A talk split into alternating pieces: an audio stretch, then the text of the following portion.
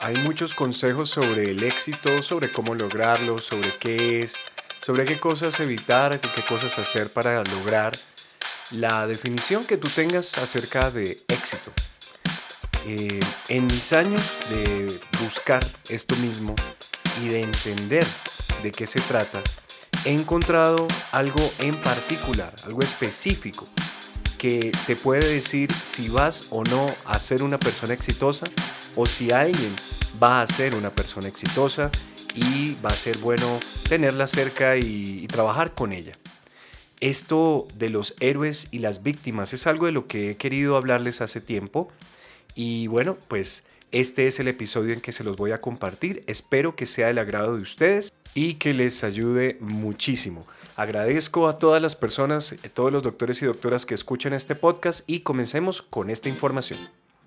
La mayoría de los odontólogos no saben cómo crear una estrategia de marketing exitosa que clarifique su mensaje y atraiga pacientes en la cantidad y calidad correcta.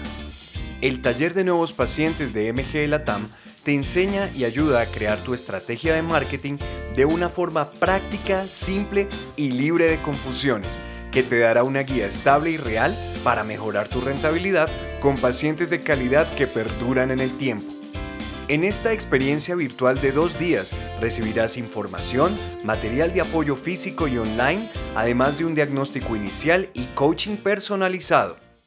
Escribe a nuestro equipo de matriculación al más 57 313 816 9240 para más información e inscripciones al próximo taller de nuevos pacientes. Recuerda, más 57 313 816 9240. 40. Bueno, y a propósito del taller de nuevos pacientes, nos fue súper bien en la edición de agosto. Tuvimos más o menos 35 clínicas inscritas. Iban a ser menos, pero bueno, al parecer la necesidad, el interés sobre este tema es bastante grande. Y bueno, pues se, lograron muchas cosas interesantes, se trabajaron en las estrategias de marketing, eh, se desarrollaron los mensajes, se clarificaron los, las estrategias y las formas de comunicarse de manera efectiva con los pacientes, en fin, se lograron muchísimas cosas. Y bueno, este taller lo vamos a estar repitiendo todos los meses salvo en diciembre. Y el próximo va a ser el 14 y 15 de septiembre, todavía estás a tiempo para que te inscribas. Y vamos a, cerrar la, la, inscripción en 25 clínicas. Cuando ya tengamos 25 clínicas, ya te toca en el de octubre o en el de noviembre, ¿ok? Bueno, héroes o víctimas. En todos los años en los que he conocido y trabajado con emprendedores, he aprendido que hay un indicador de éxito bastante confiable. Este te dice si esa persona podrá lograr superar los obstáculos naturales que se presentan a todo emprendedor. Hay obstáculos, hay barreras, eso es normal o si esta persona va a sucumbir ante ellos creando un desastre personal, tal vez poniendo en riesgo su matrimonio, su salud o simplemente perdiendo dinero. El indicador es qué tanto se ve a sí mismo o a sí misma como una víctima. Hay familias en las que todos los hermanos experimentan el mismo tipo de crianza, de carencias o riquezas y que tienen más o menos los mismos estímulos y sin embargo, todos terminan siendo personas diferentes. ¿Por qué?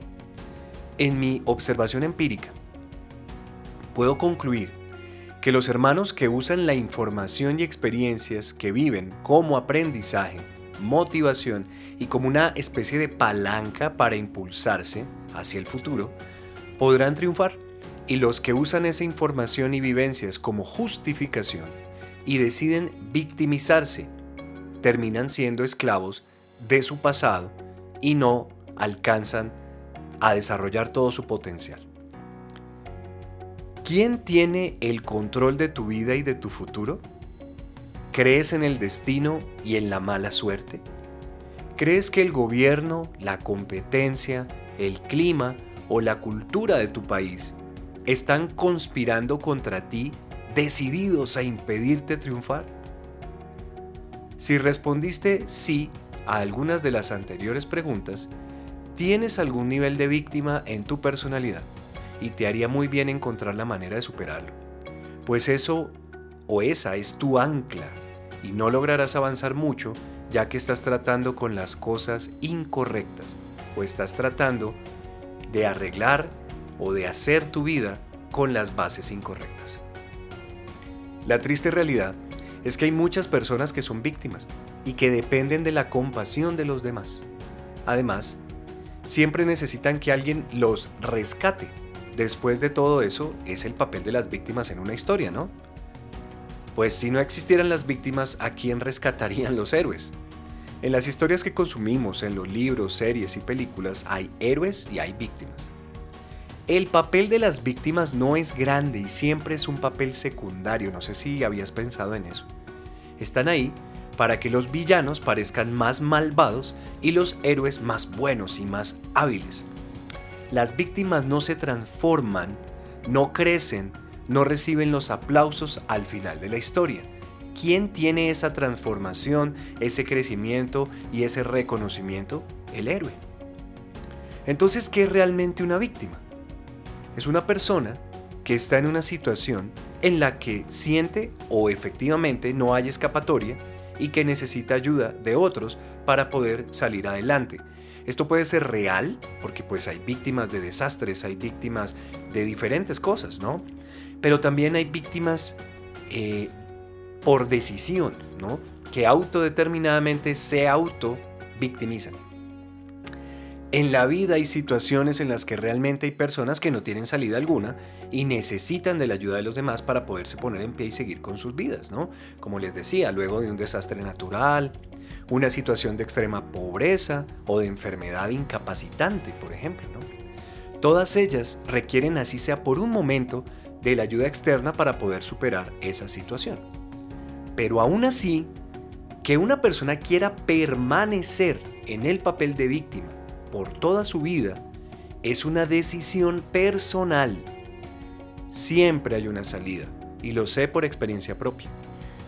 Aunque crecí sin necesidades materiales, la falta de afecto, el maltrato intrafamiliar físico y psicológico fueron una constante en mi vida, por lo menos en mi infancia y parte de la adolescencia. Tengo muchos incidentes que podrían ser lo suficientemente traumáticos como para justificarme una adicción a las drogas o cualquier otro comportamiento autodestructivo, o simplemente para asumir en mi vida un papel de víctima. Tuve que luchar con eso por varios años, para no tomar todas esas experiencias y usarlas para conseguir la compasión de otros y justificar en ellas o con ellas mis fracasos. De manera instintiva, sabía que hacerlo así era caer en una trampa que aunque cómoda, haría destruir toda la posibilidad de éxito real. Y lo que era más importante para mí, el tomar el camino de la víctima no me ayudaría a cambiar la historia de mi familia. Quería cambiar la historia para que en mi hogar, el que yo construyera, no se viviera en el miedo, en la tristeza y con todo el dolor que tuve que vivir, y para que mi hija tuviera un papá diferente, que le ayudara a construir un futuro libre de traumas, temores y cicatrices emocionales. Además, el ser una víctima te aleja de la ayuda real. Con ayuda real me refiero no a la limosna o a la compasión temporal que te pueden ofrecer los demás, sino a las oportunidades, las mentorías y las asociaciones que verdaderamente harán que tu vida sea diferente. A la gente exitosa le gusta ayudar a quienes no viven en una mentalidad de víctima. Esa es otra cosa que pude aprender. Si tuvieras la oportunidad de conocer a Jeff Bezos, el fundador de Amazon, ¿qué preferirías? ¿Que te dé una limosna o que él sea tu mentor o incluso tu socio de negocios? Lo segundo, ¿no? Victimizarnos es culpar a otros y a circunstancias externas en lugar de buscar cómo podemos responsabilizarnos por lo que pasa en nuestras vidas. Es conformarse con señalar a los demás como nuestros verdugos y darles todo el poder sobre nuestras vidas. No te puedo mentir, es muy tentador hacerse la víctima, y más cuando realmente tienes material para hacerlo, como en mi caso. Pero ahí está la fortaleza y la fuerza de voluntad que tanto admiramos en los héroes son las personas que deciden no entregarse no rendirse y enfrentar las situaciones con alegría y optimismo. A esas son las personas que admiramos. De corazón te aconsejo que no decidas ser la víctima. Es una decisión que tendrás que tomar en cada coyuntura o dificultad, no es una sola vez en la vida. Cada vez que se te presenta la oportunidad de refugiarte en esas debilidades, en esos recuerdos, en ese pasado, tienes que tomar la decisión de no ser la víctima, de ser el héroe de tu propia historia. No hacerlo así va a acabar con tu desarrollo personal y con tu espíritu emprendedor, así que hay mucho en juego. Una de las cosas que he usado para no caer en la trampa de la víctima es el agradecimiento. Cuando agradeces, ves todas las cosas buenas que te rodean y entiendes que en medio de todo, eres afortunado y que hay otras personas que carecen de lo que tú tienes en términos materiales y humanos. Otra de las cosas que me han ayudado viene de uno de los primeros libros que leí del señor L. Ronald Howard, que se llama Dianética, la ciencia moderna de la salud mental. En este libro, el autor explica cómo hay cinco maneras en las que los seres humanos abordamos cualquier problema. Y estas son, 1. Huimos de él. 2. Lo ignoramos, o sea, seguimos como si no estuviera ahí. 3. Lo evitamos, hacemos trampas, hacemos eh, formas o utilizamos formas, digamos, no directas de manejarlo, sino tratamos de evitarlo.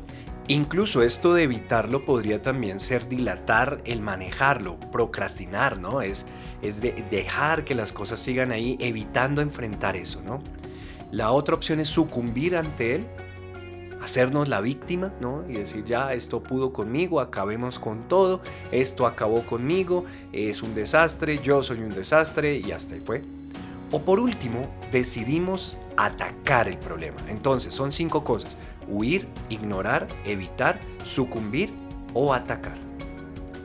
Cuando me encuentro sintiendo emociones negativas frente a un reto o circunstancia, que no es fácil, me encuentro sintiendo, no sé, flojera, enojo, desesperación, frustración, eh, antagonismo, miedo incluso, ¿qué hago? Trato de evaluar cuál de esas cinco opciones estoy tomando.